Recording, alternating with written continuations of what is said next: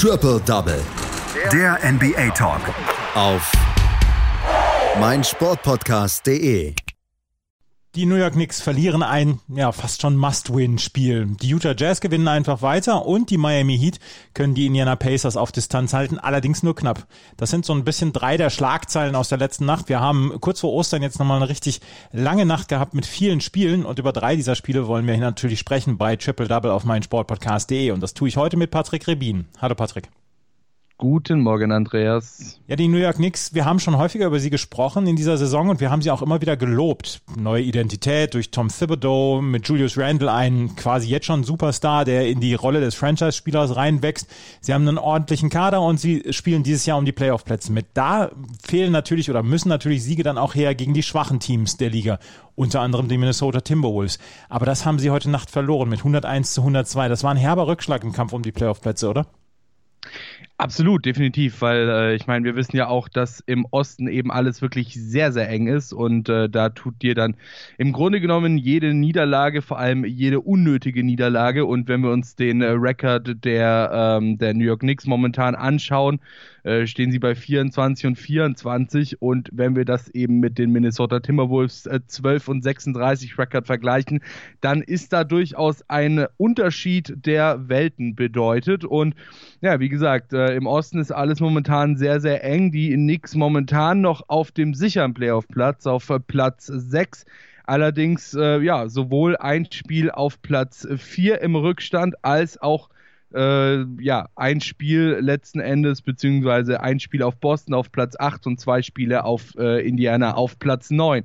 Also wie gesagt, da kann sich noch äh, sehr, sehr viel, sehr, sehr stark ändern und wie schon gesagt, du musst halt eben diese Must-Win-Spiele gewinnen, aber da hatten die Minnesota Timberwolves etwas dagegen und vor allem ein Spieler bei den Minnesota Timberwolves, nachdem nämlich vergangene Nacht, wir hatten drüber gesprochen, Tyrese Halliburton seinen Rookie of the Year Case so ein bisschen gefüttert hatte, zog in dieser Nacht dann Anthony Edwards nach. 24 Punkte, 12 davon in den finalen 8 Minuten des Spiels hin zum Sieg gegen, ja, starke Knicks, zumindest in dieser Saison starke Knicks und auch logischerweise Ex-Timberwolves-Coach Tom Thibodeau.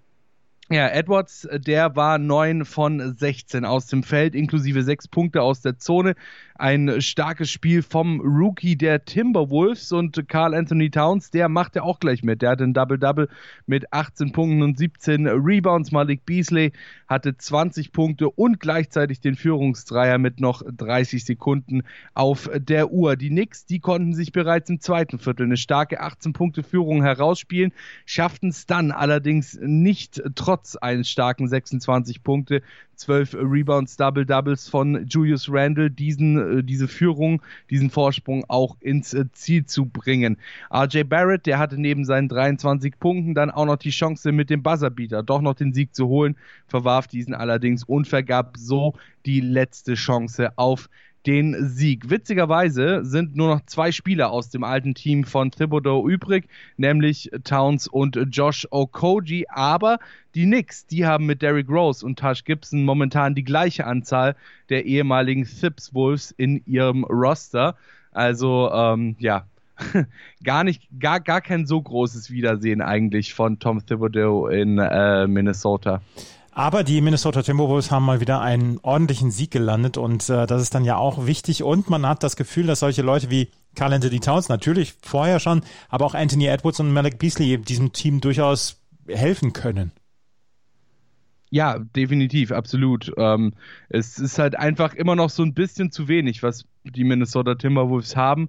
Und ähm, irgendwie kann man auch noch nicht so ganz den Plan dahinter erkennen, ähm, wenn ich ehrlich bin weil es ist halt so dieses, wir haben Carl Anthony Towns, wir versuchen ein Team darum aufzubauen. Auch Anthony Edwards war ja durchaus umstritten, der, der Pick der, der Timberwolves, da er eben kurz vorm Draft selber noch gesagt hat, dass er eigentlich gar keinen Bock hätte ähm, auf Basketball spielen und lieber, ich glaube, Baseball spielen würde. Ähm, aber halt eben quasi ja äh, sein von Gott gegebenes Talent nicht missachten möchte und weil er halt so ein guter Basketballspieler ist, geht er halt in den NBA Draft. Ähm, also es ist alles noch so ein bisschen verworren bei den Minnesota Timberwolves, die jetzt auch wirklich schon seit einigen Jahren ähm, quasi mitten im Rebuild sind. 2018 das letzte Mal Playoffs gespielt. Ähm, also man weiß nicht so ganz genau, wo der Weg für die Minnesota Timberwolves da noch hingeht.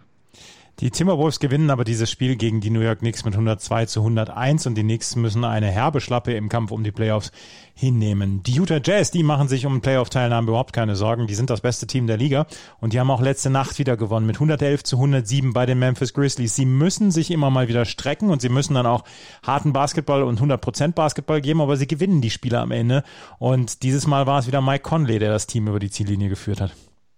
Und vor allem war es dreimal innerhalb einer Woche. Ja. Das ist ja so das normale Spielpensum der NBA, so drei bis vier Spiele in einer Woche für ein Team. Äh, in dem speziellen Fall allerdings war es auch die Anzahl der Spiele der beiden Teams gegeneinander. Dreimal in einer Woche gegeneinander gespielt und dreimal hieß der Sieger danach Utah Jazz. Dieses Mal war es zwar relativ knapp, aber sie haben das Spiel gewonnen und somit auch äh, gleichzeitig ihren Anspruch unterstrichen, eben ganz oben zu stehen. Nicht nur in der Western Conference, Fans, sondern auch der ganzen Liga. Und ja, einer der wichtigsten Bauteile dabei ist Mike Conley. Der zeigte auch vergangene Nacht wieder, was in ihm steckte. Äh, 26 Punkte, 13 davon im letzten Viertel für den Sieg.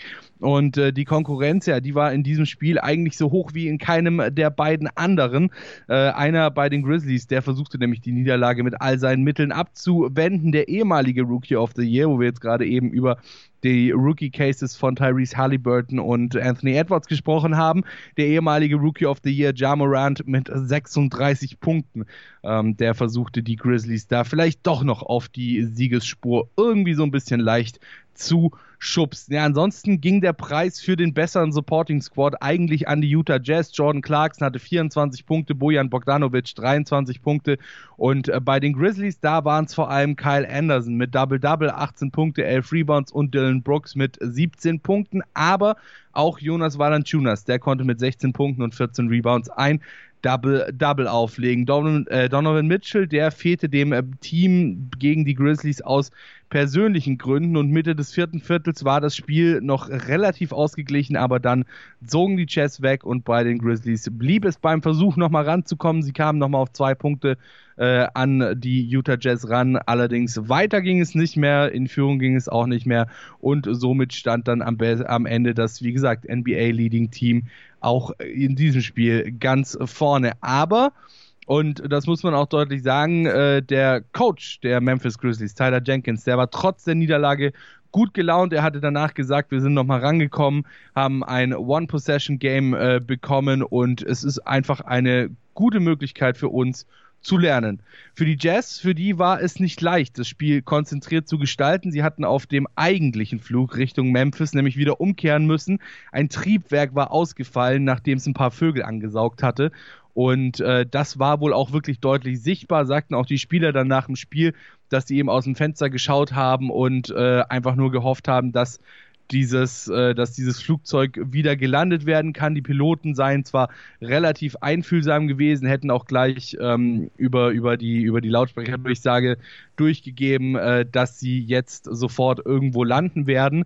Äh, dennoch ist dann natürlich, wenn ich gehe mal davon aus, ein brennendes Triebwerk neben dir fliegt, äh, die Angst relativ groß. Insofern auch hier an der Stelle nochmal richtig große Props an die Utah Jazz, dass sie es trotzdem geschafft haben ähm, trotz dieser, dieser Ablenkung in Anführungszeichen da vor dem Spiel auf dem Flug Richtung äh, Memphis dann ihren Stiefel so gut runterzuspielen.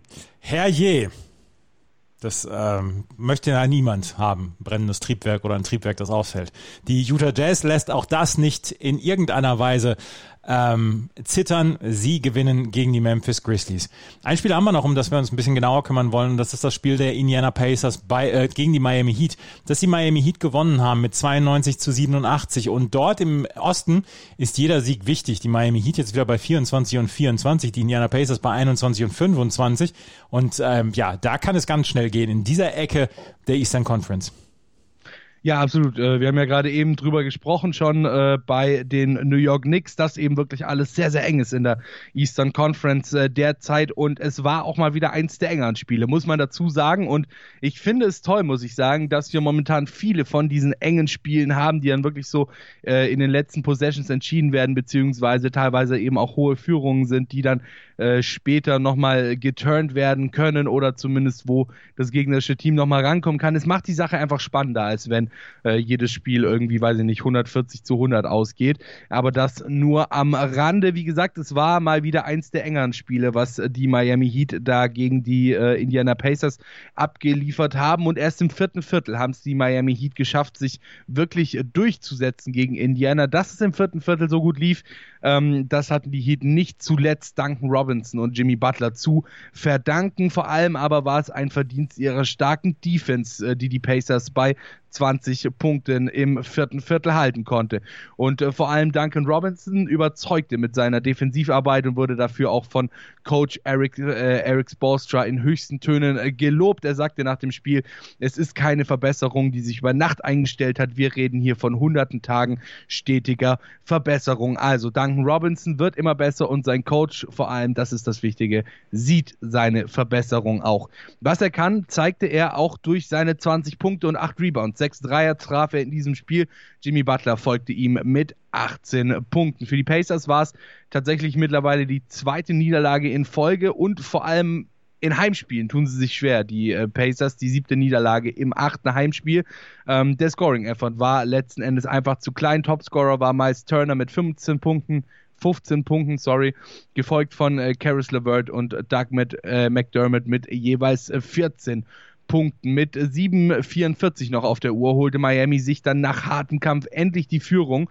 Äh, die wechselte dann stetig und es brauchte am Ende den One-Two-Punch aus Robinson und Butler, um das Spiel so ein bisschen in für zumindest die Miami Heat geordnete Bahnen zu lenken. Drei Körbe in Folge von den beiden, dazu ein Dreier von Bam Adebayo, gab ihnen die Führung, die ihnen am Ende auch den Sieg brachte, 89 zu 82. Danach schafften es die Pacers nicht noch einmal ranzukommen, beziehungsweise in Führung zu gehen.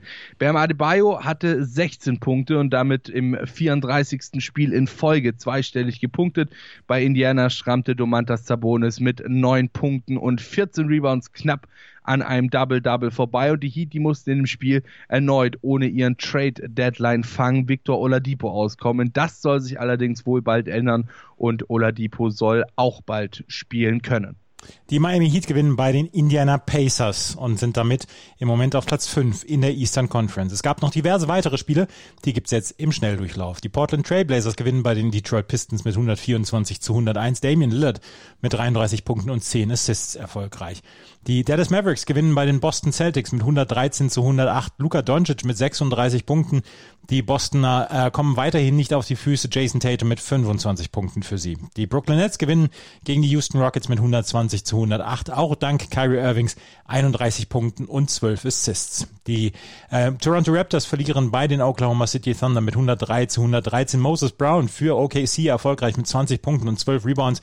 Auch die 20 Punkte und 11 Rebounds von OG Anunoby, die konnten nichts an dieser Niederlage ändern für die Toronto Raptors. Die Spurs gewinnen gegen die Sacramento Kings mit 120 zu 106 dank 26 Punkten von DeMar DeRozan. Die Bucks gewinnen das nicht mehr so Spitzenspiel wegen der ganzen Verletzten bei den Lakers mit 112 zu 97 bei den Lakers.